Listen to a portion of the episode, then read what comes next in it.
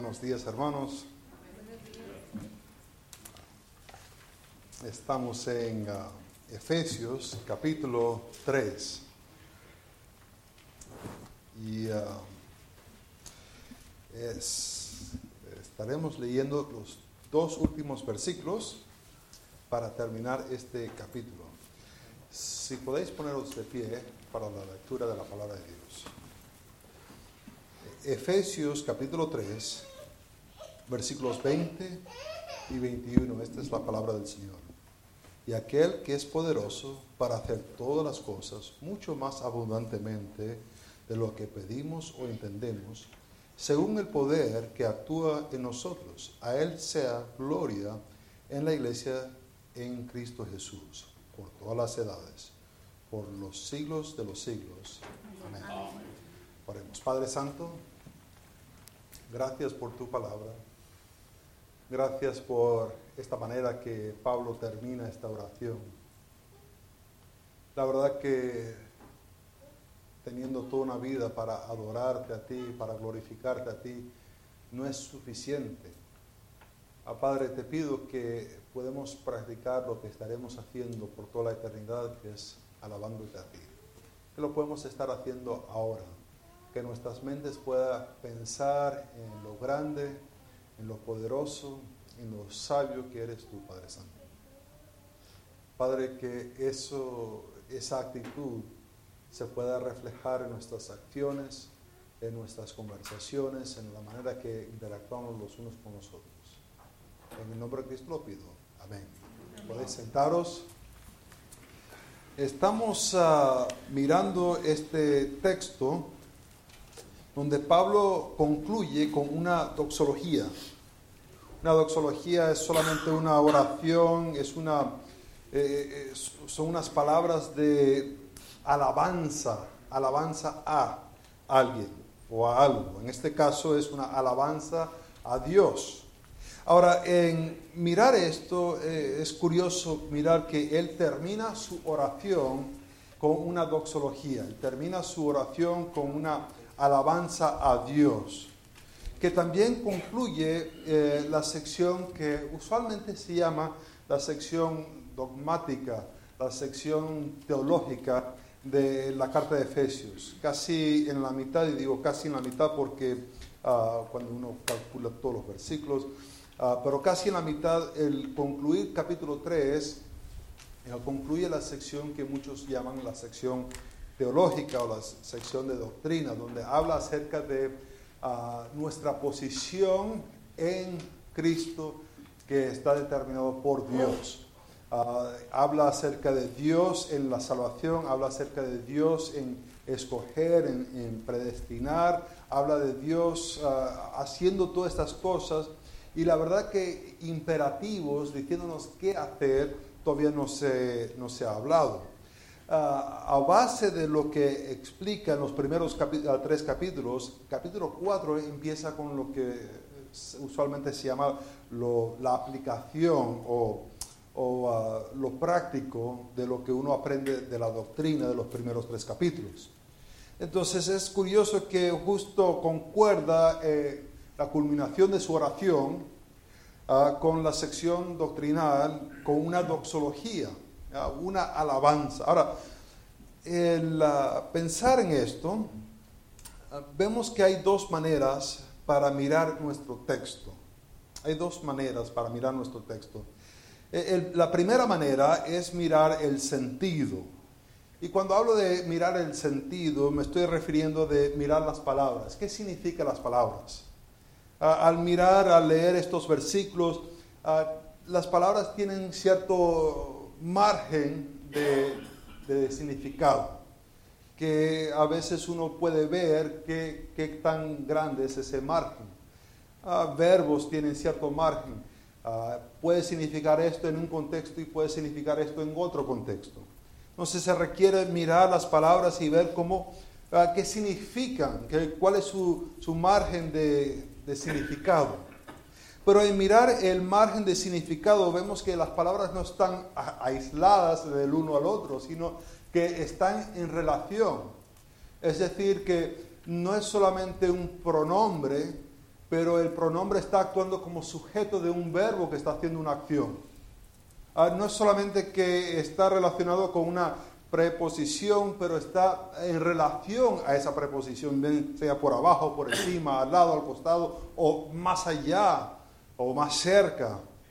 Entonces las palabras no son aisladas. El mirar este texto ah, requiere que uno empiece a mirar el significado de las palabras, pero cómo esas palabras están ahora relacionadas el uno con el otro. ¿Cómo está el sujeto actuando con este verbo y cuál es su resultado?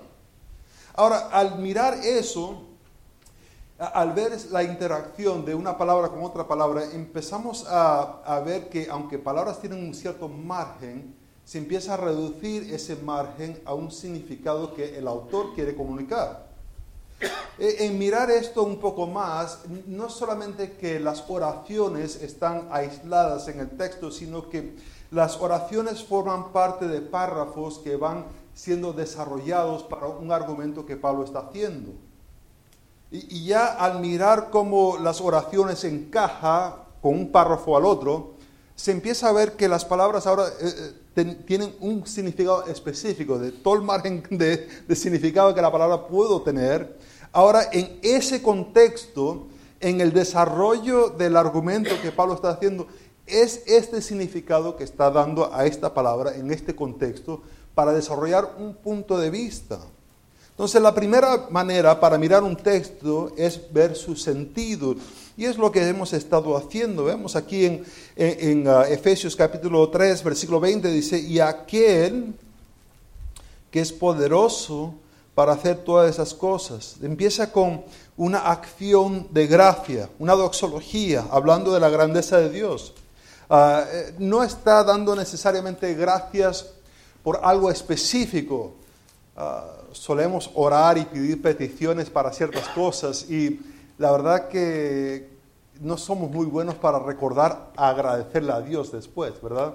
Clamamos y clamamos a Dios que necesitamos X cosa lo recibimos, pero ya estamos nuestra mente pensando en la otra necesidad que tenemos, ¿verdad que sí? Y, casi nunca regresamos y decimos, gracias Dios por hacer esto. No es un agradecimiento en ese sentido, sino es una alabanza a Dios que es un poco diferente del agradecimiento en el sentido de que no hay algo directamente siendo afectado a Pablo, sino que Pablo está adorando, glorificando a Dios por quien Él es y las cosas que Él hace. Esto a, veces, vamos, que el ser agradecido casi no lo hacemos, pero el dar gracias a Dios, el, ser agradecido, el adorar a Dios por quien Él es, pues hasta menos, ¿verdad que sí? El decir gracias Dios por ser tan grande, gracias Dios por tu misericordia que se ve en el mundo, que, que das lluvia al justo como al injusto, que pones el sol para el justo y el injusto. Ese aspecto de adorar a Dios, pues si no somos agradecidos, el adorar a Dios, pues hasta menos. Pero vemos aquí que Él está dando una adoración a Dios por quien Él es. Ahora, vemos aquí que dice y aquel, ese y Ah, forma cierta distinción en, su progresión de lo que está eh, exponiendo. Eh, marca una diferencia, pero una relación cerca a lo que ha estado explicando, a lo que ha estado diciendo. Y, al mirar esto, dice a aquel que es poderoso, poderoso, e, e, esa idea de que tiene capacidad para hacer algo. Tiene habilidad, tiene la capacidad para hacer algo. El aspecto de, poder en este sentido es que tiene capacidad. Ah, a veces uno ah, quiere alquilar un, un tráiler, ¿no? Quiere mudar a un sofá o algo, entonces va a la tienda de U-Haul y le dice, mira, quiero alquilar un tráiler. ¿Y qué te van a preguntar? qué tipo de vehículo vas a usar. Porque el trailer que te van a alquilar corresponde con el poder, con la capacidad del vehículo que vas a usar. Y tú le dices, pues hombre, tengo un Camry. Y te dice, ah, no tenemos ningún trailer para tu Camry. Ah, pero no, pero este es un Camry. Dice, me da igual que sea un Camry. Todavía no tiene suficiente capacidad para mover el tráiler. E, en este sentido, este Dios, esta persona, el aquel, se está haciendo referencia al versículo 4, el, el, el Padre de nuestro Señor Jesucristo, está haciendo referencia hacia atrás hasta este. Ah, aquel que es poderoso tiene capacidad, tiene capacidad. Y no solamente que tiene capacidad, pero dice ah, capacidad para hacer, ah, para hacer. E, es el que hace, es el que está haciendo cosas. E, en sí el, poderoso es un participio que, que, es usado como un adjetivo verbal y el hacer, para hacer, es un uh, declara un poco más de quién es Él. Es un infinitivo que dice, es un, es un nombre verbal, ¿no? Muestra lo que Él hace, tiene poder para hacer, capacidad para hacer. ¿Y, cómo hace? ¿Qué, es lo que hace? Pues aquí dice, para hacer todas las cosas mucho más abundante de lo que pedimos. La capacidad de aquel, que es referencia a Dios de capítulo, ah, de, versículo 14, es para hacer todas las cosas y las hace eh, mucho más abundantemente. E, esa palabra abundantemente tiene la idea de ir más allá de la medida y ir más allá. Como por ejemplo, quieres algo y, te ponen, pero te ponen sobreabundantemente, van, van y, dan más, ¿no? Ah, te invitan a comer y, estás ahí en la casa y, te dicen, ah, ¿cuántas costillas quieres? Oh, hombre, no, me des mucho, ah, dame solamente tres y te traen ahí doce, ¿no? Y te la ponen ahí todo. pusieron sobreabundante, ¿verdad? La palabra, esta palabra solamente es usado tres veces en el Nuevo Testamento, no, no se usa muchas veces. Ah, e, en las tres ocasiones son Pablo que las usa. Ah, por ejemplo, ah, las dos otras veces la encontramos en Primera de Tesalonicenses.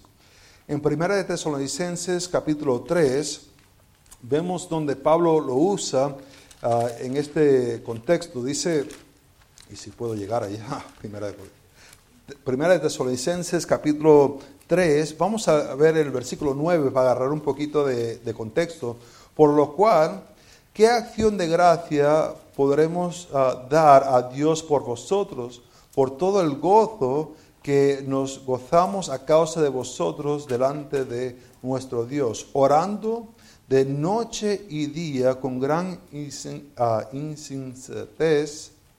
insistencia, perdón, para que veamos vuestro rostro y ah, completamos lo que falta a vuestra fe. Esta palabra gran insistencia e, es nuestra palabra que es traducido acá sobreabundante. La manera que están orando es una manera extrema, va más allá de solamente, bueno, Dios bendice a los hermanos, amén, y nos vamos, sino que eh, clama él a Dios por ellos. También es usado en 1 Tesalonicenses capítulo 5 ah, y vamos al versículo 12. Dice, os rogamos hermanos que ah, reconozcáis a los que trabajan entre vosotros y os uh, preside en el Señor y os amonestan y que os tenga en mucha estima y amor por causa de su obra. Esa mucha antes de estima es nuestra misma palabra de sobreabundante. Y lo que le está diciendo a los hermanos es que aquellas personas que ministran, que enseñan la palabra, que están obrando dentro de ti, que lo estiman mucho más eh, y en amor. Eh, y ahora aquí lo está usando en el sentido de que está diciendo, este, aquel que es Dios, es poderoso para hacer todas las cosas mucho más abundante más, que va más allá. Esta palabra está, ah, eh, está resaltando los dos verbos, que es de lo que pedimos o entendemos. E, es decir, lo que Él puede hacer en su poder va mucho más de lo que podemos pedir. Ahora algunos están diciendo, hombre, yo sé pedir, ¿eh? Me la paso todo el tiempo pidiendo. Hombre, no creo que Pablo me conocía a mí cuando dice que puede, más allá de lo que uno puede pedir. Hombre, no me conocía a mí. Todo el día yo estoy pidiéndole a Dios. Dame, dame, dame, dame, dame, dame, dame, dame, dame. Provee, provee, provee, provee, provee. Quiero, quiero, quiero, quiero, quiero, quiero. Y no solamente quiero, quiero, quiero, quiero, pero de lo que uno se, se puede imaginar y dice, hombre, lo que yo me puedo imaginar. Claro, para, para servir a Dios. Imagina que si tuviéramos un avioncito aquí en la iglesia, bueno, lo, lo, tendríamos allá en el aeropuerto, ¿no? El que está aquí mismito. No, los viajes misioneros que podríamos hacer, claro, para servir al Señor, en el Caribe, ¿verdad? En Hawái, en Hawái hace mucha falta de, uno podría imaginarse unas cosas y dice, eh, Pablo no me conocía a mí. Claro, lo santificamos, ¿no? Para, para que ahí metimos a Dios ahí un poquito, pero decimos, yo puedo imaginar muchas cosas. ¿Será que Pablo en verdad entendía lo que estaba diciendo cuando escribió esto de que Dios puede hacer mucho más de lo que podemos pedir y lo que podemos imaginar, lo que podemos comprender. Pablo dice que esto él lo hace según el poder que actúa en nosotros. Esa palabra según no se refiere de que, ah, de que lo hace de acuerdo de su poder, sino que lo hace según su poder. E, es decir, que el poder que Él tiene da capacidad, de, igual manera que Él tiene poder, de, igual manera Él puede hacer todas estas cosas. ¿Cuánto poder tiene Dios? Pues Dios tiene bastante poder. Imagina el poder que requiere para darle vida a un que estaba muerto espiritualmente. Ahora, a lo mejor puede estar pensando, eso no necesita mucho poder. ¿No se acuerdan de la historia del monstruo de Frankenstein? Para darle vida a esa criatura que él hizo, ¿qué requería? Pues que cayese un rayo y pegase eh, eh, el metal y esa electricidad bajase y entrase al monstruo que él había construido para darle vida. Pero así, dándole vida, ¿qué hacía ese monstruo?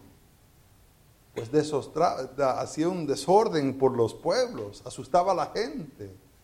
Lo que hace Dios no es así, es un poder mucho más que un relámpago.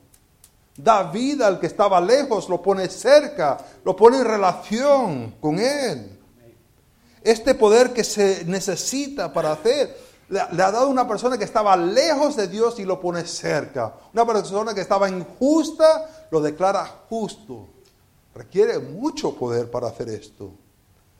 Y dice que este poder es el poder que está actuando o que está obrando, e, está operativo. En, su forma negativa se ve que esto es usado en Romanos capítulo 7. En Romanos capítulo 7, Pablo lo usa en este sentido de que opera o que tiene influencia sobre algo. En, en Romanos capítulo 7, versículo 5, dice, porque mientras estábamos en la carne, las pasiones pecaminosas que eran por la ley obraban, es nuestra misma palabra, en nuestros miembros. Es decir, que las pasiones tenían influencia sobre la persona como actuaba. Ese es en su forma negativa. En su forma positiva es Dios que opera, está obrando, está conduciendo a la persona para que qué? Dice que actúa en nosotros, según el poder de Dios, actuando, obrando en nosotros, es lo que dice Pablo.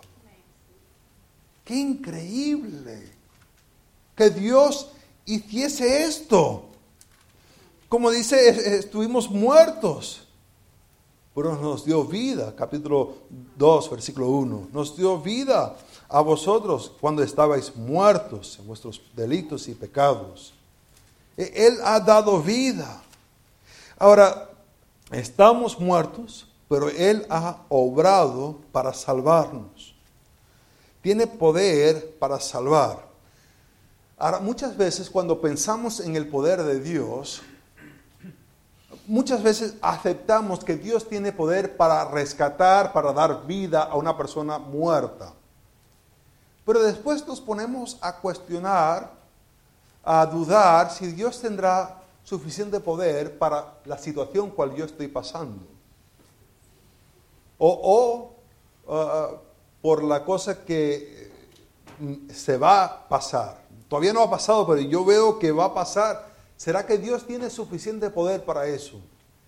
Y creo que cuando dudamos, cuando decimos, yo sé que me puede salvar a mí, pero no sé si puede resolver esta situación, como que en cierta manera lo que estamos diciendo es que el poder que requiere para salvarme a mí no es tanto como la situación que yo veo que está ahí. Ese sí es una... Ahí sí requiere mucha fuerza, pero vamos, que era yo malo, pero así malo, malo, malo no era. Hitler es malo. Mussolini era malo. Pero yo, yo solamente... Y en cierta manera como que hacemos que nuestro pecado, la, verdad, no requiere tanto poder. El mismo poder que opera en nosotros para salvarnos, para darnos vida. Dios es sumamente poderoso para hacer eso en nuestra vida. Ahora vemos el versículo 21. Dice a Él, que otra vez está haciendo referencia al versículo 14, que es el Padre de nuestro Señor Jesucristo, es decir, Dios, a, Él sea Ah, sea gloria.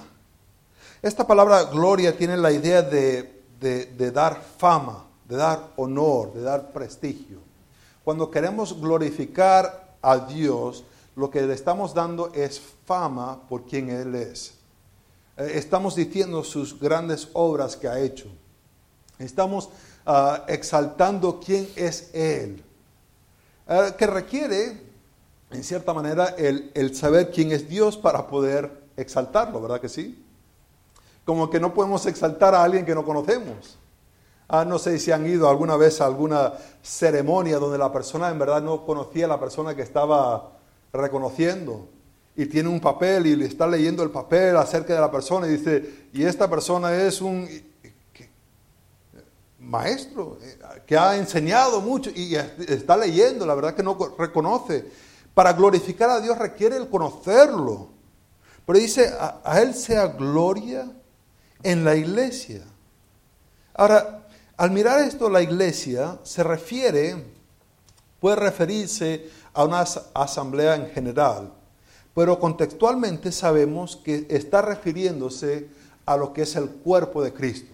Ya lo ha establecido en, capítulo 1, versículo 20, ah, 22 ah, y 23 de que la iglesia es el cuerpo de Cristo. Entonces no estamos hablando de, una asamblea en general, pero estamos hablando de un grupo de personas que han sido redimidos, que han sido rescatados. La iglesia que, que antes de la fundación del mundo Dios había escogido, predestinado, que en su momento fueron adoptados y, y al momento de fe fueron sellados por el Espíritu Santo. E, esta es la iglesia a cual se está refiriendo. Y dice que esta iglesia debe glorificar, debe dar gloria a Dios. A Él sea gloria en la iglesia, en Cristo Jesús. Se le da gloria a Cristo Jesús, que es la cabeza de la iglesia. Es la autoridad. E, es el que une todo. Se le debe dar gloria a Él. Ahora, al mirar esto, podemos ver que deberíamos glorificar a Dios porque Él hizo la iglesia y puso a Cristo como su cabeza. Entonces podríamos tener dos puntos, dos puntos claves para este sermón, que sería, el primero, ah, hay que glorificar a Dios porque Él hizo la iglesia. ¿Qué, ¿Qué requiere para que hiciese la iglesia? Empezó en la mente de Dios mucho antes que Hechos capítulo 2.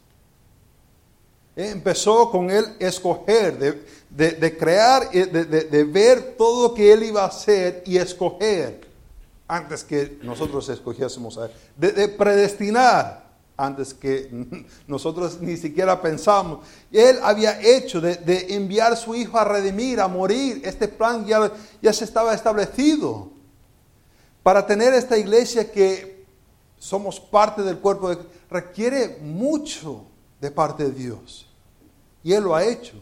Y por tanto nosotros deberíamos glorificar, adorar, exaltar el nombre de Dios por lo que Él ha hecho. Estábamos muertos y por su gracia, su Espíritu nos trajo, nos convenció de pecado, pusimos nuestra fe en Jesucristo y ahora somos parte de este cuerpo que está hablando Pablo. El para hacer esto hay que glorificar a Dios porque Él hizo la iglesia. El hacer la iglesia no era solamente el de hacer un grupito, sino de rescatar a un grupo de personas.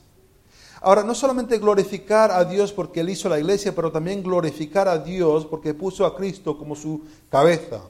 Eh, déjeme aplicar esto un poquito, que es Cristo el que nos une. Usualmente cuando estamos celebrando la Santa Cena, menciono 1 Corintios capítulo 10, 16 y 17. ¿Cómo llegamos a ser tantas personas distintas, uno solo? Porque todos comemos del mismo pan. todos llegan con la misma necesidad de comer el cuerpo de Cristo para salvación. Todos venimos con esa misma... No es que uno dice, bueno, yo traje mi propio pan. No, no, no, no, no. Todos venimos con la misma necesidad y todos tenemos que aceptar a Cristo individualmente. Jesús habló de esto en, Juan capítulo 6, 46, 47 al 51, donde Él dice que yo soy el pan de vida.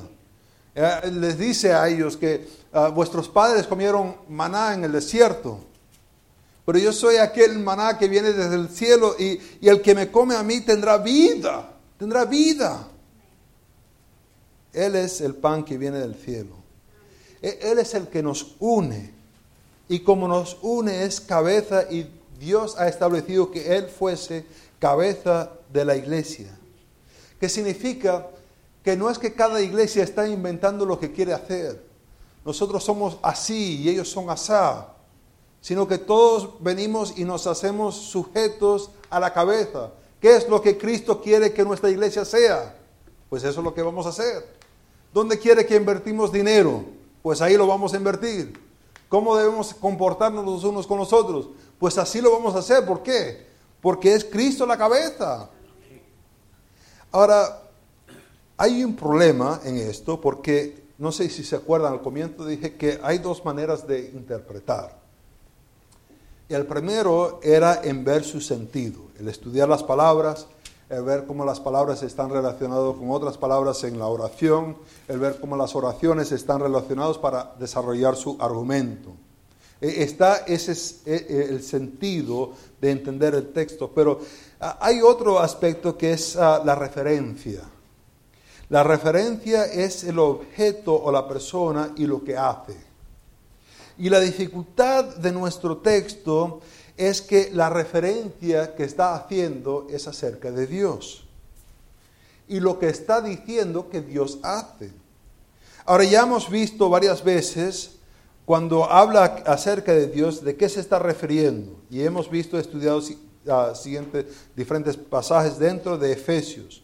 Pero como lo presenta Pablo en Efesios, es que Dios está haciendo un plan para rescatar, para salvar.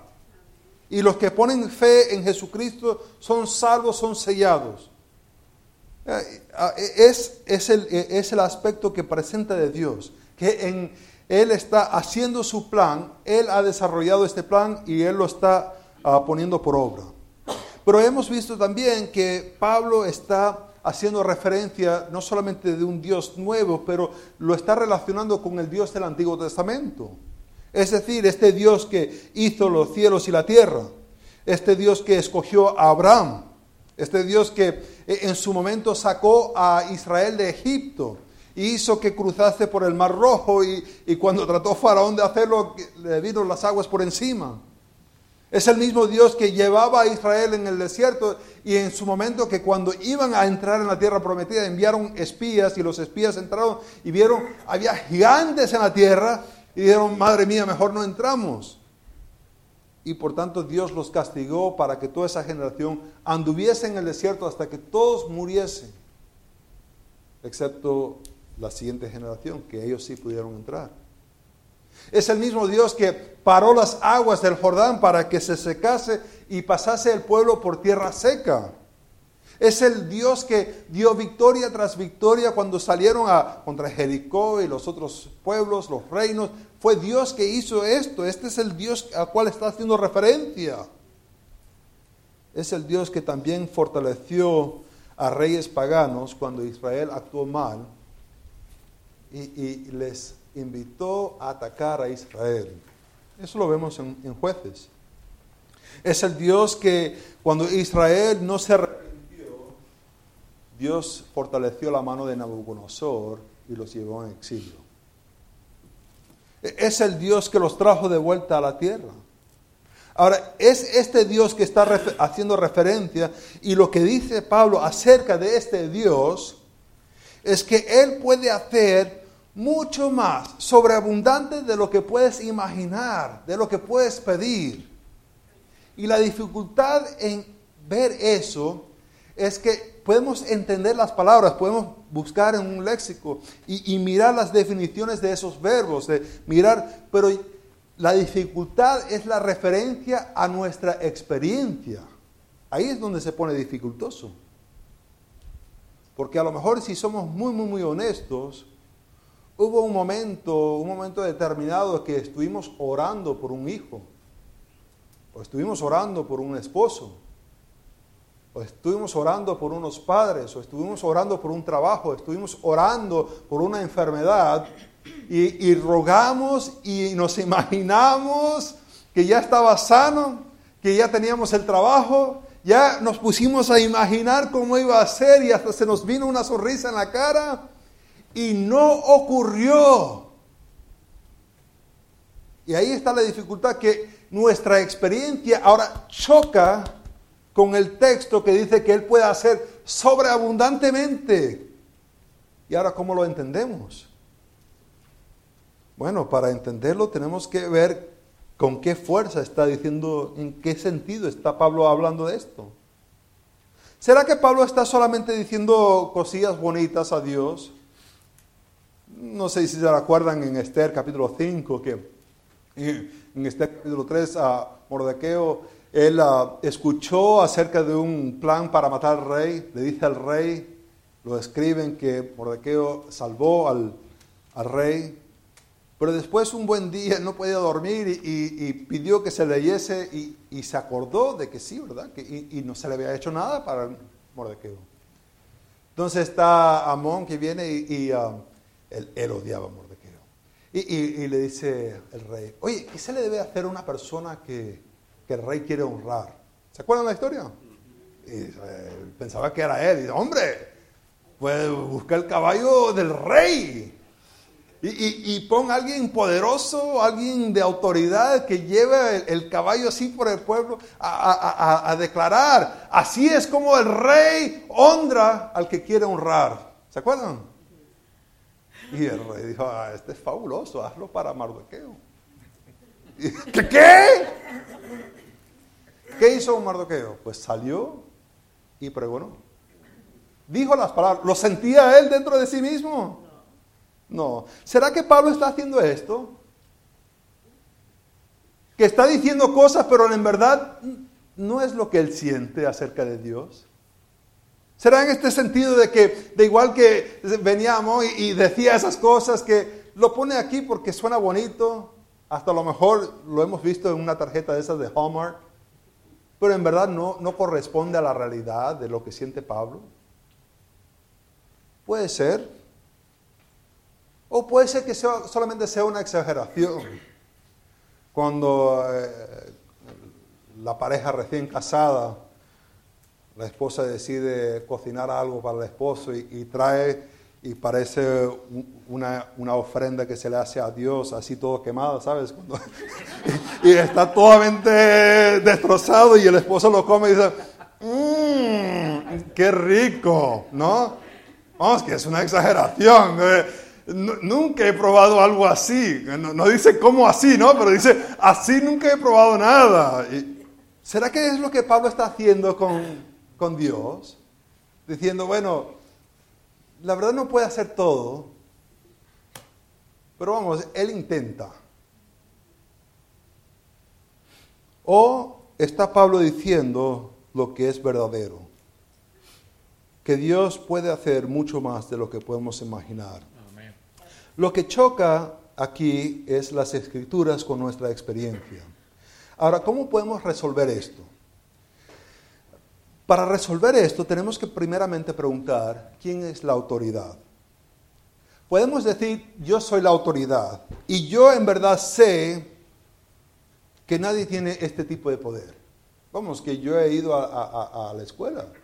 Pablo nunca fue a la escuela y estudió así textos científicos. Yo tengo, yo he visto, he tomado química, he tomado biología. Una vez vi la clase de física, pero no entré. Pero yo sé cosas que Pablo no sabe, no supo. Y él cuando dice esto, pues la verdad que no hay que tomarlo así en serio. Y por tanto yo me hago la autoridad. Vamos, te puedes hacer la autoridad, pero la pregunta que te tienes que hacer es, ¿en verdad eres tan inteligente? Vamos, yo sé que eres inteligente, pero en verdad tan inteligente que puede decir lo que dice la palabra de Dios, yo sé que no es verdad. Puede ser que seas, pero lo dudo. Y ahí está el problema, que vas a desarrollar una vida basándote en tu propio ser como la autoridad. Esto lo voy a aceptar y esto lo voy a rechazar. No es una vida muy buena hecha. La otra cosa es que podemos aceptar que las escrituras son la autoridad. Claro, se tiene que estudiar las palabras, se tiene que estudiar las oraciones, hay que mirar la lógica, pero decir en fe que voy a aceptar esto como verdadero. Ahora, ¿cuál es la lógica de nuestro texto?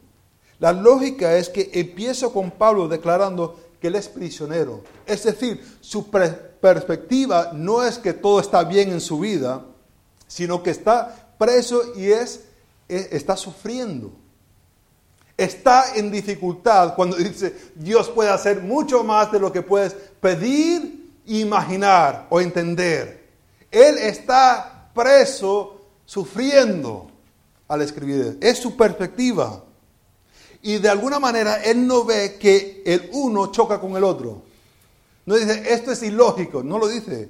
De alguna manera estas ambas cosas concuerdan de que él está sufriendo encarcelado y que Dios puede hacer mucho más de lo que puedes imaginar.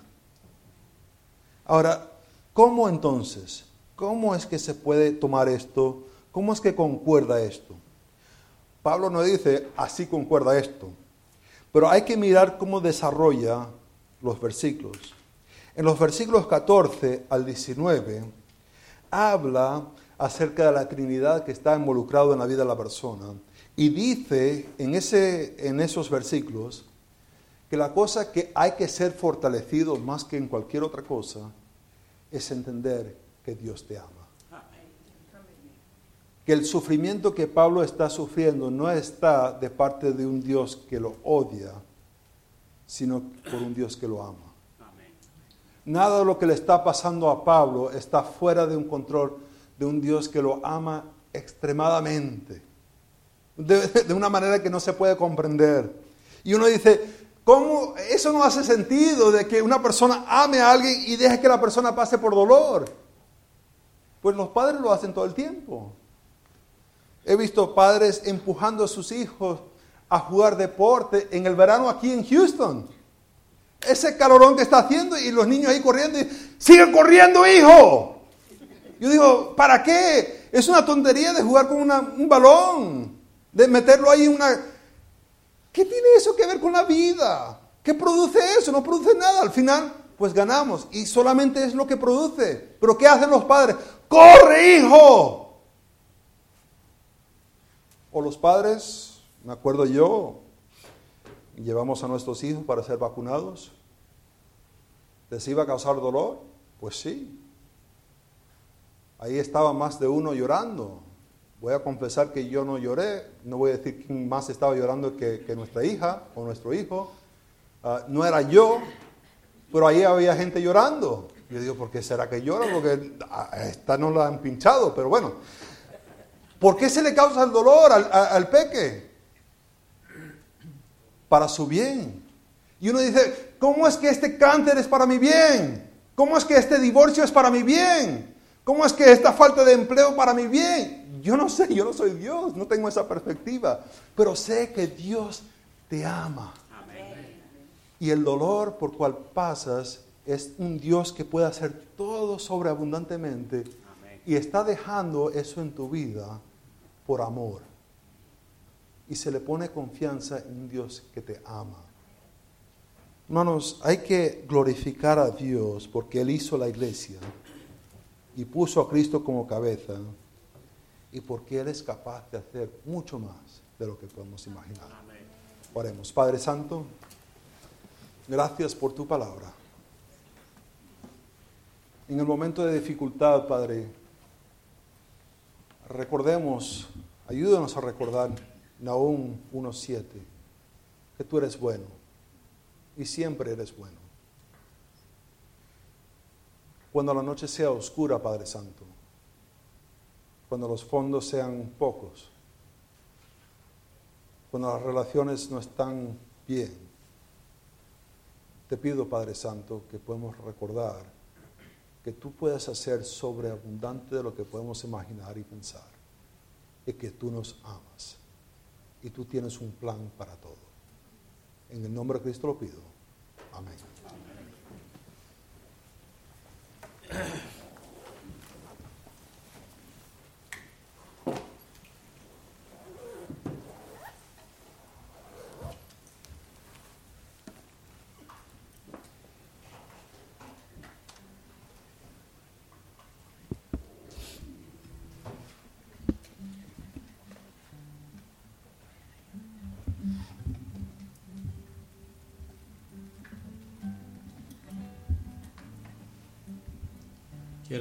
Una vez más parte del pasaje que nos trajo el pastor esta mañana, porque me parece muy interesante el hecho de